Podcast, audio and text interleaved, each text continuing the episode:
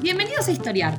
Este podcast fue creado y producido por la ASAI, Asociación Argentina de Investigadores de Historia. Un podcast sobre historia argentina, latinoamericana y mundial. Acompáñanos en este recorrido por el pasado para pensarnos en el presente.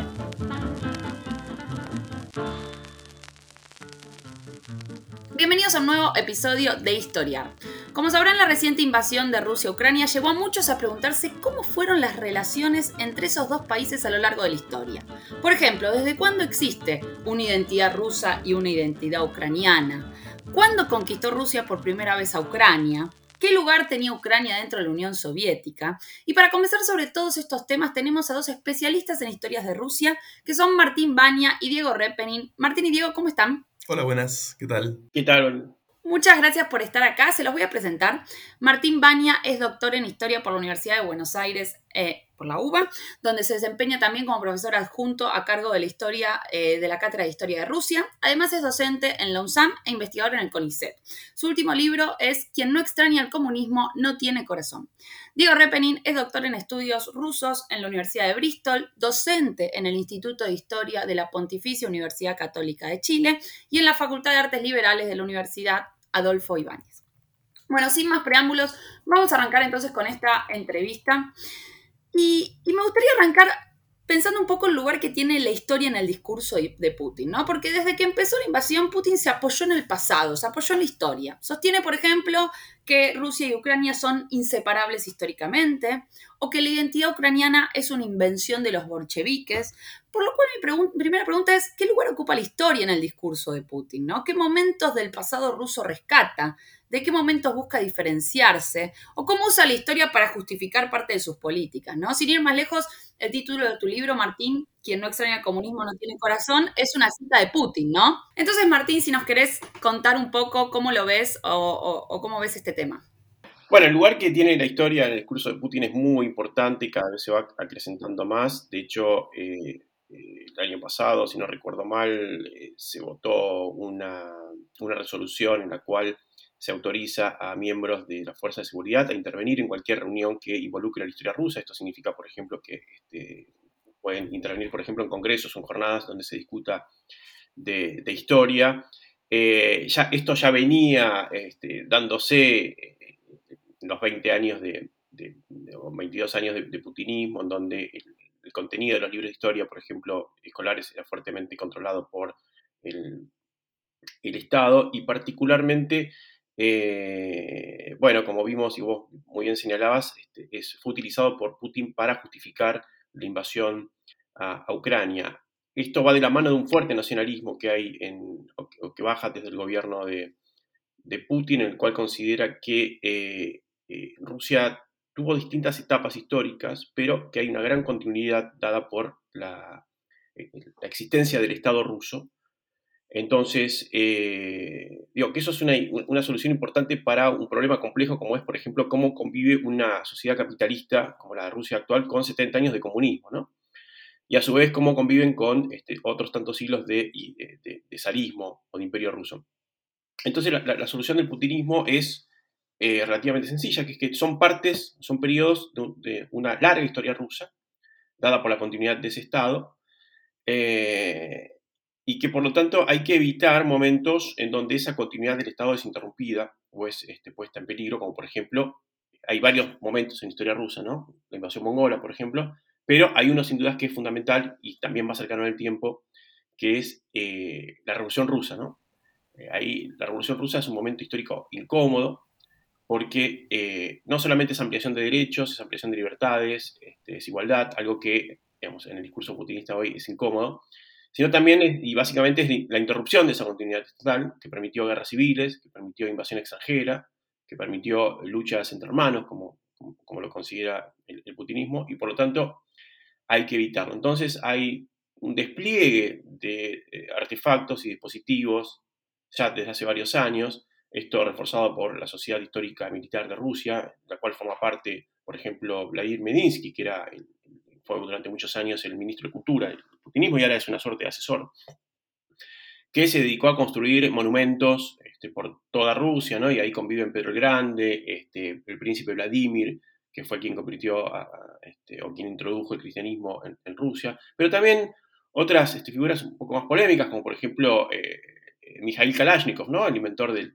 afamado rifle, que, tiene una eh, estatua bastante grande en pleno centro de Moscú, o muestras eh, históricas bastante significativas, como una que se inauguró en la antigua Bedenja, que se llama Racia Maya Historia, o sea, Rusia mi historia, que con un gran despliegue tecnológico, es decir, hay este, pantallas gigantes este, y eh, proyecciones eh, y demás, cuenta la historia rusa de esos casi mil, mil, años de historia con un mensaje o con una moraleja que es clara, que es que este, lo importante es que haya un Estado fuerte, centralizado y un territorio unificado, porque esa es la única manera de que Rusia sea grande y próspera. De modo que eh, el, discurso histórico, y particularmente este tipo de discurso, un discurso más selectivo y arbitrario, es muy importante dentro de la lógica del putinismo.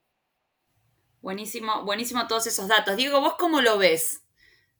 Bueno, completamente de acuerdo con lo que Martín ha señalado. Tal vez agregar un par de cosas que yo creo que también son importantes a la hora de considerar la importancia que, el putinismo le, achaca a la historia, ¿cierto?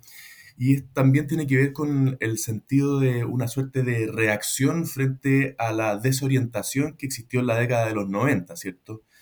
Desde desde Estados Unidos, ¿cierto? Francis Fukuyama hablaba del fin de la historia, ¿cierto? En esta suerte de triunfalismo norteamericano después de la Guerra Fría y que en el fondo el orden mundial se había ya estructurado de forma definitiva y que en el fondo eso situaba a Rusia en una suerte de callejón sin salida histórico que tenía que en el fondo devolver sus pasos, ¿cierto? Y tomar la senda correcta que eh, la Guerra Fría había determinado, es decir, la adopción del capitalismo, etc. Y el reconocimiento de que en el fondo los últimos 100 años de historia, los últimos, sí, casi 100 años de historia, 80 años de historia del, comunismo, ¿cierto? Habían sido básicamente un experimento eh, que no había eh, dado ni un tipo de fruto.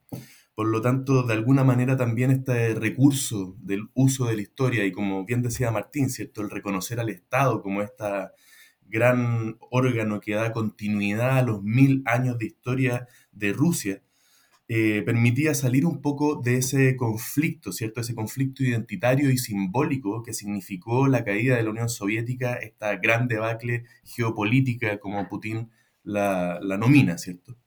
Espectacular. Eh, eh, retomando eso que estás diciendo, eh, me gustaría que Martín explique un poco la, frase que le da título a su libro, ¿no? La de quien no extraña el comunismo no tiene corazón. ¿En qué contexto Putin dijo esa frase? ¿Cómo, cómo la explicamos un poco en relación con lo que están diciendo los dos? En verdad, la frase del libro está brevemente modificada porque es lo que Putin dijo es, o como se conoció acá en castellano, es que quien no extraña la Unión Soviética no tiene corazón, pero quien la quiera restaurar no tiene cerebro, eh, involucrando dos, elementos que son centrales ¿no? para, para, entender el vínculo que uno tiene con, su país, que es, que es por un lado este, la, razón, la mente, pero también el corazón, el sentimiento, eh, y que tiene que ver con que 70 años de historia, 70 años de, comunismo, no se pueden borrar de un día para otro, eh, pero también dando cuenta que es otra realidad la que, la que vive Rusia hoy, y que eh, volver a esa, a, esa, a esa, forma de organización sería casi imposible. Eh, por eso, en, la, en, el discurso de Putin, y eso se, vio muy bien ahora en, la justificación de la invasión, no está tanto dando vueltas la reconstrucción de la Unión Soviética, como muchos señalaron, ¿no? Este, incluso acusándolo de ser un nuevo líder comunista, sino un, un viejo anhelo, si querés, este, imperial o más vinculado a esa Rusia imperial, este, grande, eh, ¿no?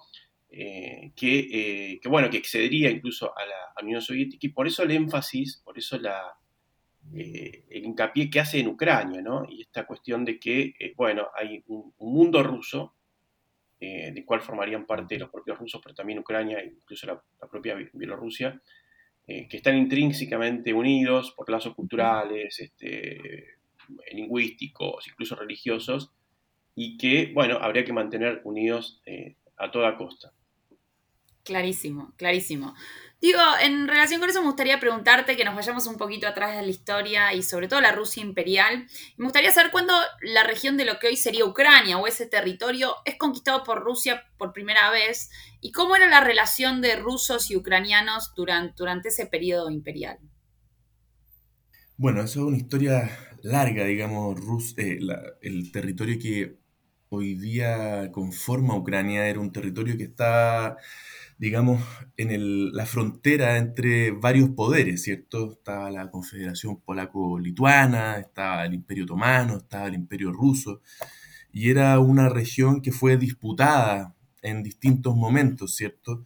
Y que pasó de unas manos a otras en eh, diferentes periodos. Eh, también dentro de, este, de, este, de esta disputa, ¿cierto? De este territorio fronterizo y que también está ahí eh, parte de las disputas que hay con respecto al mismo nombre de, Ucrania, ¿cierto? Que dentro de la historiografía rusa o desde el, eh, mundo ruso, ¿cierto? Se lo plantea como una tierra fronteriza, ¿cierto? Ucraina.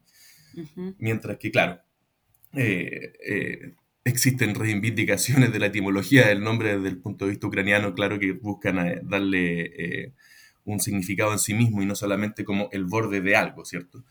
Pero claro, em, en ese contexto aparece también la, eh, el, grupo cosaco, ¿cierto? Que era esta organización militar que estuvo, que tenía esta identificación ortodoxa y que estuvo en disputa, ¿cierto?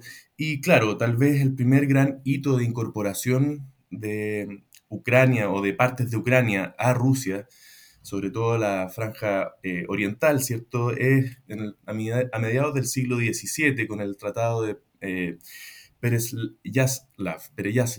que en el fondo incorpora o establece el primer acuerdo entre los grupos cosacos y el eh, Zarato moscovita en aquel entonces todavía, antes del imperio, digamos. Y que, claro, es concebido como este primer momento de reunificación, porque hay que tomar en cuenta también que siempre está dentro de esta lógica la idea, ¿cierto?, de la reunión de las tierras eslavas desde este imaginario ideal de la Rus de Kiev, que fue esta primera formación estatal dentro de la estepa eslava. ¿Te puedo hacer una, interrumpir para hacerte una consulta? ¿Esos grupos cosacos entonces ya tenían una suerte, era como una identidad ucraniana ya ahí en ese momento? ¿Se podría decir algo así? Como siempre, las identidades ucranianas, la identidad nacionalista son también... Sí, sí, no en términos capaz nacionalistas modernos, ¿no? Que eso ya sería más del siglo XIX, pero digo, ¿había algo ya en, el, en la lengua, por ejemplo, o en la cultura que... que, que, Podríamos decir que era sobre todo una, una, unificación religiosa, ¿cierto? Porque, claro, muchos de estos territorios estaban bajo la, el, el dominio de la Confederación Polaco-Lituana, que era que profesaba la religión católica romana, digamos, la, religión católica latina. Y en ese sentido se concebían a sí mismos en oposición a eso. Y en, por esa razón, en alguna medida, se puede entender que hayan entrado en contacto y hayan hecho, en el fondo, estos acuerdos con el Sarato moscovita, en el fondo, como defensores de la ortodoxia. Perfecto. ¿Y después cómo sigue esa, esa expansión eh, moscovita o rusa eh, en los siguientes siglos? Bueno, es una, también es una historia que, como decíamos, ¿cierto? abajo de todo esto también estaba el canato de Crimea, ¿cierto? Que era un canato que era relativamente poderoso, ¿cierto? Entonces es una historia que está bastante cruzada por una serie de conflictos. Eh, tal vez uno de los hitos importantes dentro de, ese, de esa relación es el surgimiento de Pedro el Grande y la instalación ¿cierto? del imperio y la abolición de la relativa autonomía del tipo de gobierno que existía al interior de estos grupos cosacos, la abolición del etmanato, digamos, y la instalación, como lo hizo Pedro con respecto a un montón de otras instituciones rusas, ya sea la Iglesia Ortodoxa, que reemplaza ¿cierto? al patriarca por el santo sino, ¿cierto? Del mismo modo también reemplaza al etmanato por una suerte de colegio libre eh, ucraniano que tenía la función de tratar de evitar, ¿cierto?, que la autonomía de, Ucrania fuera exacerbada. perfecto, o sea, había ya, digo, ya con Pedro el Grande hay cierta más injerencia de parte del imperio hacia eh, esos grupos ucranianos, ¿no? Exacto, exacto. ¿Y, cuándo podríamos decir que Ucrania se independiza o, se independiza por primera vez. Digo, ¿qué pasa en, el contexto del fin de la primera, del fin no, eh, en el contexto de la Primera Guerra Mundial cuando se desintegra, eh, cuando se desintegra el imperio, ¿no? ¿Cómo, cómo vemos ahí, eh, ¿qué, qué pasa con Ucrania en ese contexto? Bueno, la Primera Guerra Mundial está cruzada por una serie de movimientos nacionalistas de autodeterminación, ¿cierto? Además de tratarse de una, de una guerra eminentemente imperial, está también cruzada por la presencia de estos grupos que buscan generar independencia de las grandes unidades territoriales. Y en ese sentido, el nacionalismo que venía desarrollándose desde el siglo XIX en el contexto ucraniano, eh, encuentra en ese minuto ¿cierto? la oportunidad de eh, comenzar a levantar ¿cierto? esta intención independentista. Aunque, claro, dentro de la Primera Guerra Mundial, vemos que Ucrania pelea por ambos bandos, digamos. Hay tanto una sección de, la población ucraniana que se inclina por el ejército imperial ruso como una sección que se llama o le denominaban el ejército de Galicia, ¿cierto? Que peleaba por las fuerzas del eje. ¿Y eso qué, era? ¿Una división más territorial? ¿Era una división? O sea, ¿con qué se relacionaba esa división, no? De, de dentro de Ucrania. Bueno, tiene que ver, yo creo, con una división tanto política, con una concepción de cuáles son los espacios cierto, políticos y de autodeterminación que tendría que ocupar Ucrania en el interior del imperio ruso.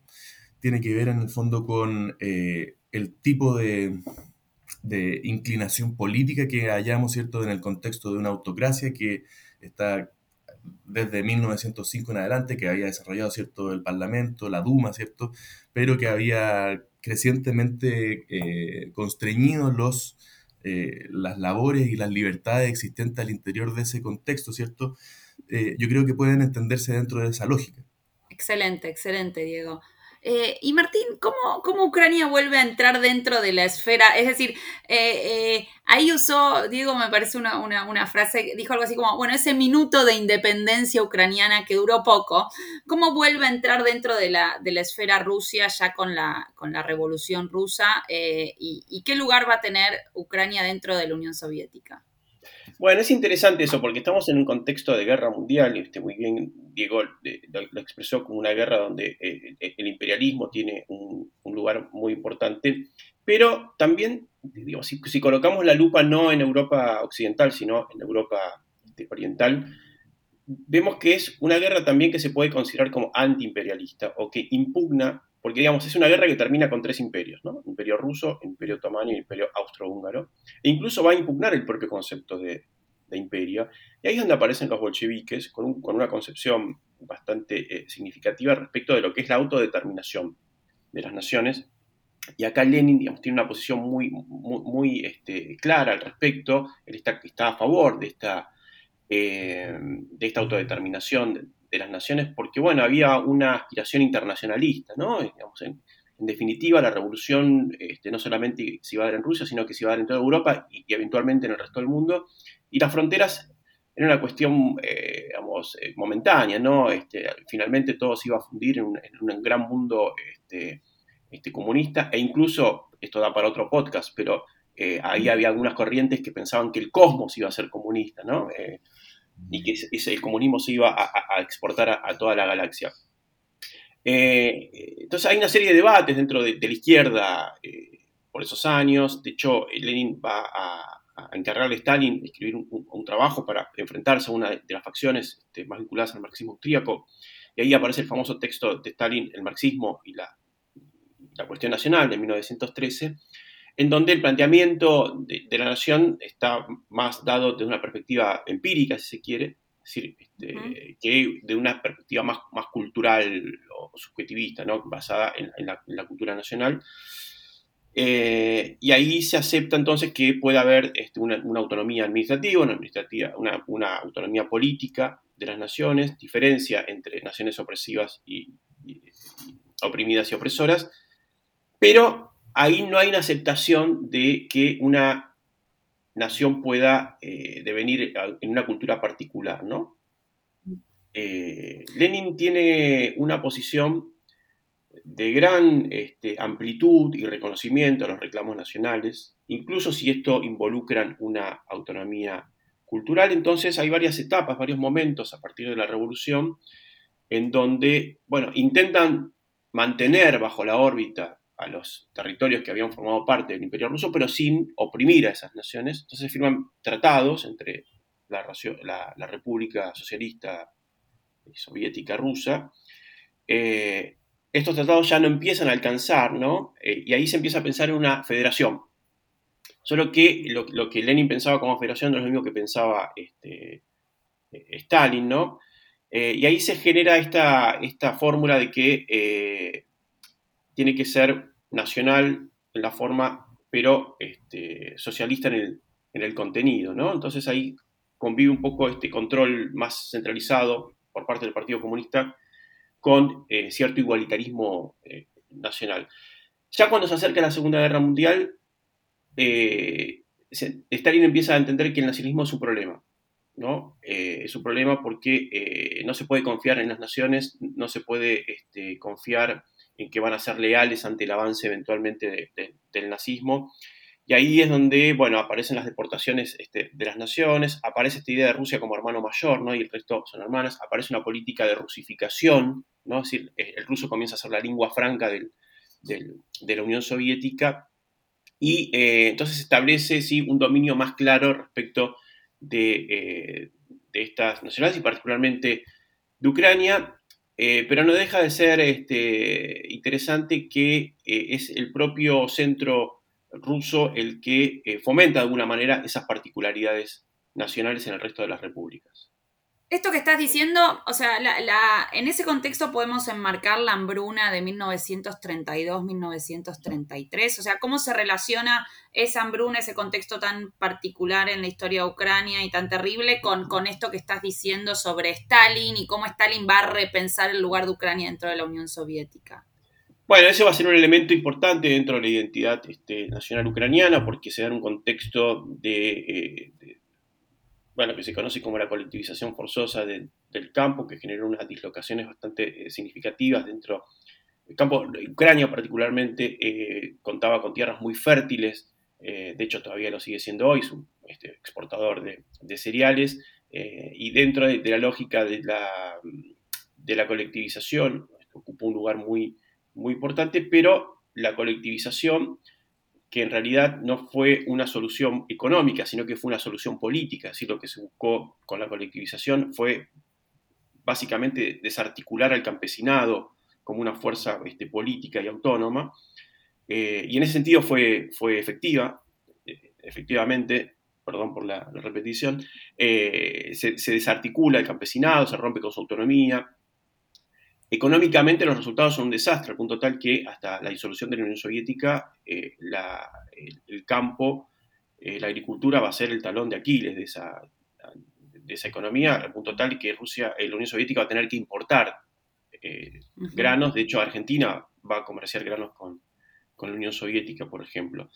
Y en ese contexto se da entonces la gran hambruna, el Holodomor, este, como se conoce, a principios de la década del 30, que los números difieren, pero se hablan de cerca de 2 millones de, muertos eh, por, esta hambruna que es eh, generada por las dislocaciones de la, eh, de la colectivización, que básicamente buscaba transferir los, los, productos del campo o los recursos del campo hacia la ciudad para poder completar con otro proceso que era también significativo, que era la industrialización acelerada, sobre todo una industrialización en, bienes pesados, porque eh, dentro de la lógica de la dirigencia comunista, se venía una Segunda Guerra Mundial y la Unión Soviética no estaba tan preparada como otros países. ¿no? De modo que es un elemento importante, significativo dentro, este, y que después va a ser retomado ¿no? este, como un elemento de lucha contra el centro de Moscú. Ah, perfecto. Diego, ¿te gustaría agregar algo sobre esto que está diciendo Martín en relación con Ucrania y la Unión Soviética y, el estalinismo? No, claro. Eh, completamente de acuerdo con lo que plantea Martín, que yo creo que es más, eh, tiene más conocimiento acerca del periodo eh, soviético, ¿cierto? Y claro, y, claro, la importancia que toma el, el Holodomor también en el proceso de construcción identitaria ucraniana en los 90 también como una forma de, de establecer esta diferenciación, esta oposición con el poder metropolitano moscovita. Espectacular, sí, la cuestión de ahí cómo, cómo debe jugar en la memoria. Me imagino que también en el contexto de la Segunda Guerra Mundial, Martín, no sé si, si esto, esto habrá jugado algún rol, ¿no? Digo, a la hora de, qué rol van a tener los ucranianos dentro de las divisiones de la Segunda Guerra en el momento en el cual son invadidos por los nazis, es decir, cómo se producen ahí las divisiones, porque Diego nos había comentado un poco sobre divisiones entre ucranianos dentro de la Primera Guerra. ¿Se da algo similar en la Segunda Guerra? Digo, ¿tenemos partisanos desde los diferentes lugares dentro de Ucrania? Efectivamente, hay, eh, hay que reconocer que hubo grupos colaboracionistas con el, con el nazismo, este, porque bueno, se ve también eh, la posibilidad de que un, opresor eh, o un invasor pueda ayudar a, liberarse del opresor, en este caso soviético, pero también hay que decir que como hubo grupos colaboracionistas que, facilitaron el paso de, los nazis por el territorio ucraniano, hubo también este, combatientes y grupos que este, lucharon eh, no solamente por la Santa Madre, de Rusia, como finalmente se terminó convirtiendo la, la guerra, es decir, como un fuerte llamado nacionalista, incluso religioso, ahí reingresa ¿no? la, Iglesia Ortodoxa dentro de la vida este, cultural soviética, sino también por el comunismo. Muchos de los soldados que estuvieron en el frente y que este, lucharon contra eh, el nazismo, luchaban por el comunismo, luchaban por este, este, este ideal de este mundo nuevo, más justo y más igualitario. Y en ese, en ese ejército había soldados rusos, este, pero también había un fuerte componente de soldados ucranianos. Eh, de hecho, sin ir más lejos, eh, el general que, que, libera Auschwitz y que llega a Berlín, que es el general Petrenko, era de origen ucraniano, ¿no? De modo que eh, no hay que perder de vista esta cuestión cuando se tiende a, a, veces a simplificar, ¿no? Y a, a caracterizar a Ucrania como un nido de, de, nazis eh, y cuando la, situación este, fue más, más compleja, ¿no? este, bastante más amplia. Excelente, clarísimo. Te hago dar un salto, Martín, y te hago dar un salto a la disolución de la Unión Soviética, que es el tema que vos trabajás en tu último libro. Entonces, me gustaría que nos expliques un poco, bueno, cómo se da esa disolución. Ya sé que es un proceso complejo, pero si nos puedes resumir un poco cómo se da esa disolución y qué lugar va a tener Ucrania, ¿no? En ese proceso de disolución, cómo, cómo, cómo cómo nace ahí un nuevo, un nuevo Estado para Ucrania. Bueno, es muy interesante que lo plantees como disolución, porque efectivamente se trató de eso. Se trató de eh, una decisión que toma la dirigencia soviética en un proceso de reformas iniciado por Mikhail Gorbachev, que era el secretario general del Partido Comunista en la década del 80.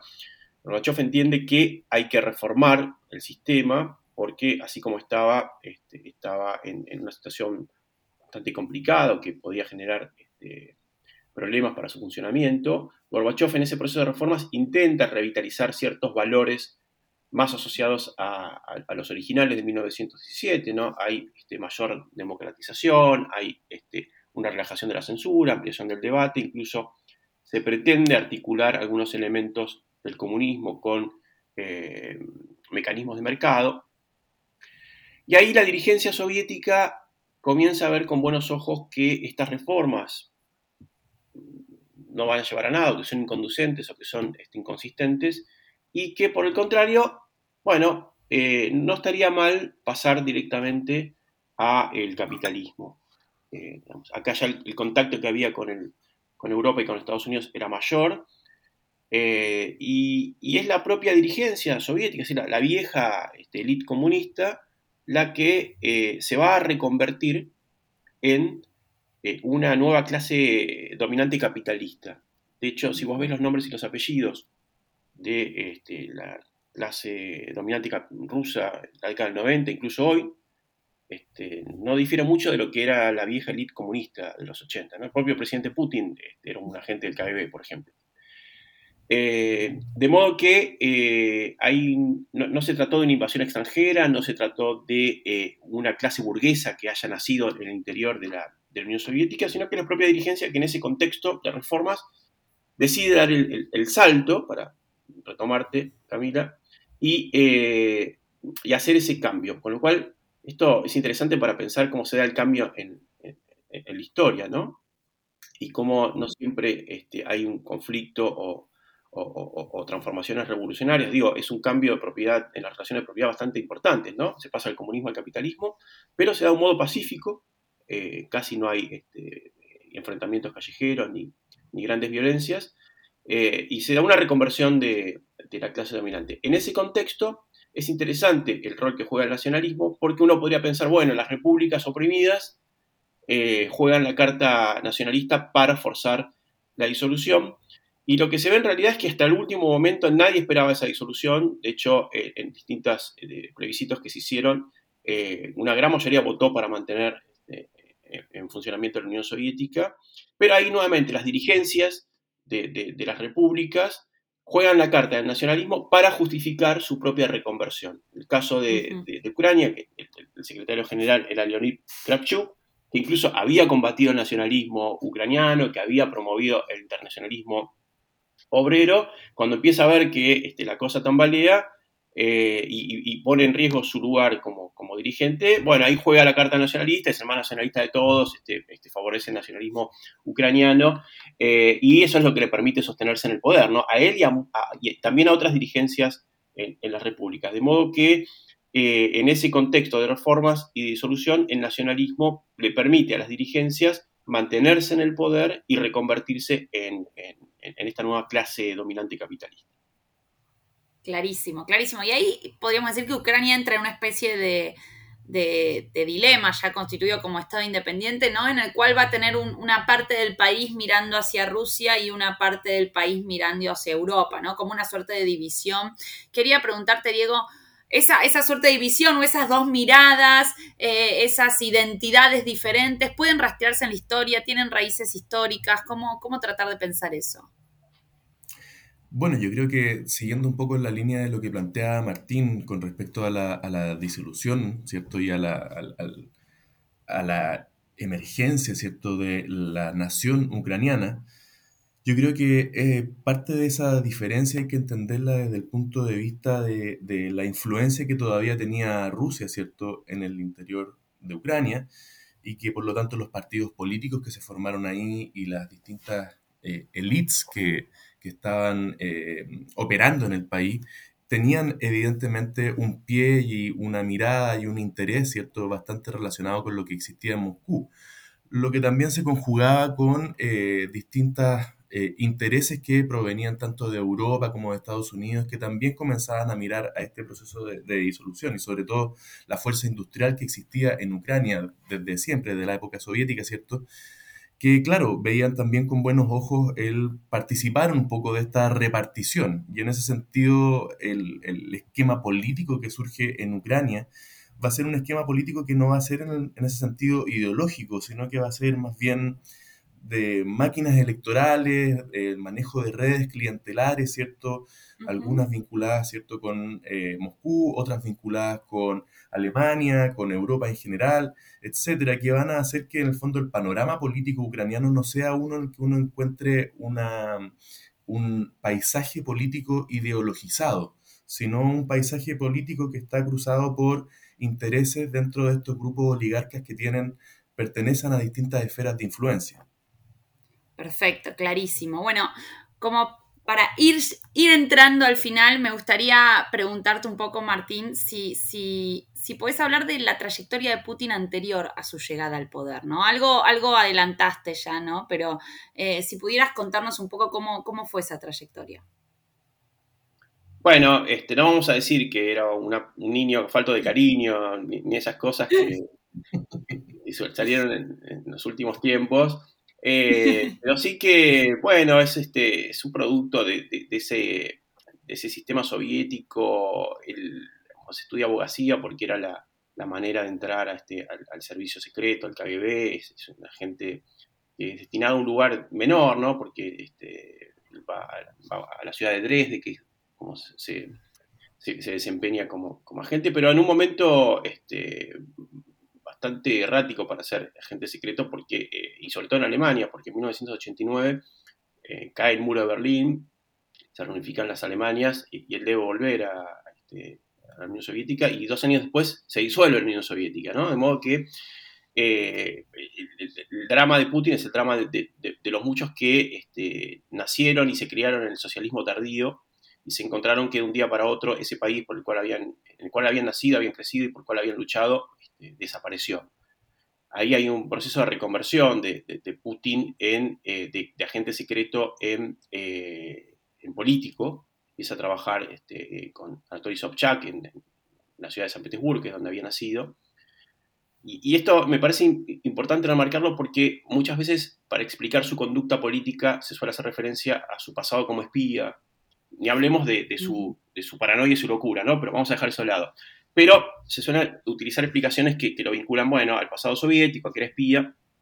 Y en verdad muchos de los rasgos que adquiere Putin como político los adquiere precisamente en esa década de 1990, cuando él entra a jugar en política, que es cuando entra el capitalismo y la democracia a Rusia, que entran de una manera como entran en cualquier país este, periférico o semiperiférico como es Rusia, donde hay menos recursos para gestionar el conflicto social. ¿no? Entonces entra con prácticas corruptas, entra con este, una fuerte presencia de las mafias, entra incluso con algunas prácticas autoritarias, ¿no? Hay que recordar que a pesar de que a Boris Yeltsin se lo conoce como el paladín y el padre de la democracia, no tuvo ningún problema en 1993 de este, clausurar el Parlamento.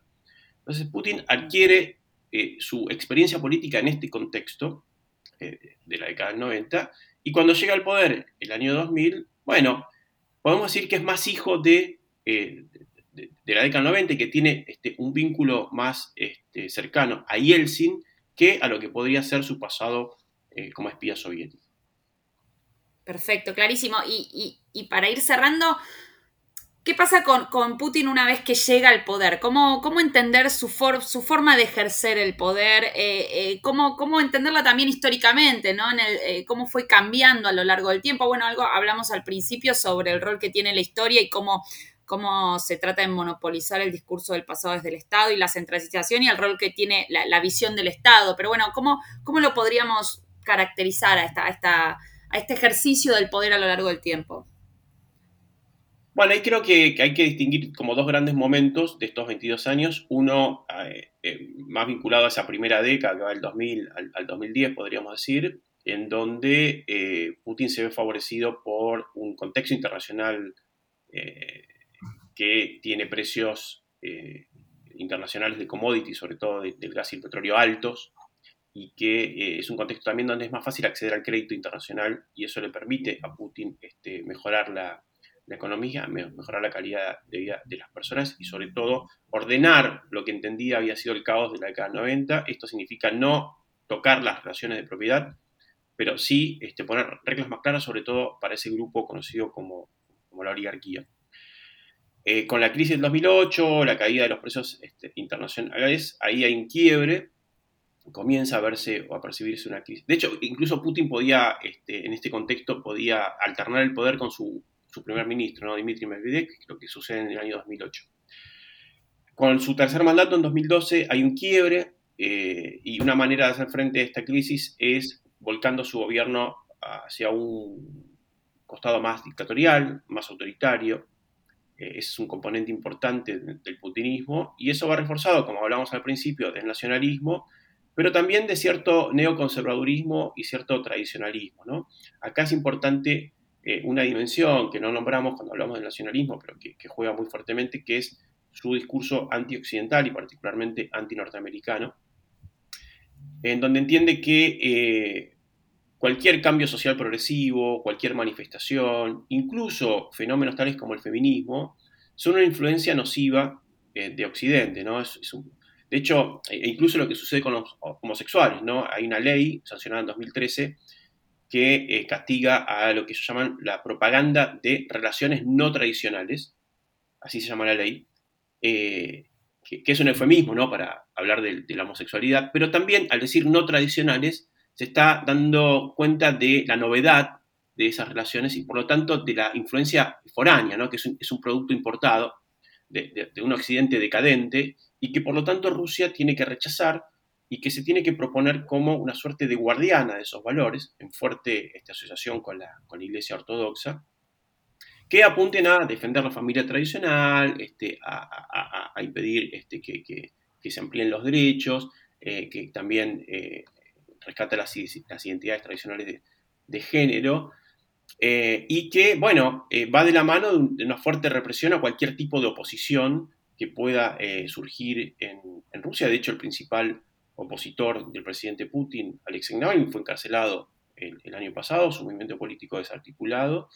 Él es el más conocido, pero hay otros casos no tan conocidos, como por ejemplo lo que sucedió con la la Organización de Derechos Humanos Memorial, que era la organización de derechos humanos más prestigiosa que había en Rusia y que investigaba los, los crímenes cometidos durante el, estalinismo, pero también eh, la, violación a los derechos humanos en, el presente, que fue obligada a cerrar sus puertas, eh, etiquetándola como una, una, un agente extranjero, que es una etiqueta que apareció en Rusia en los últimos años y que se convirtió prácticamente en un instrumento para silenciar a la oposición. De modo que este, hoy contamos en los últimos años contamos con un putinismo que se acerca cada vez más a, prácticas dictatoriales este, y que rescata valores más tradicionales eh, y conservadores.